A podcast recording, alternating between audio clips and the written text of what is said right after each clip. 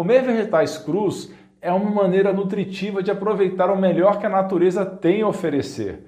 Ao consumir esses alimentos frescos e crocantes, você está ingerindo mais enzimas que são fundamentais para várias funções do nosso corpo, especialmente digestão.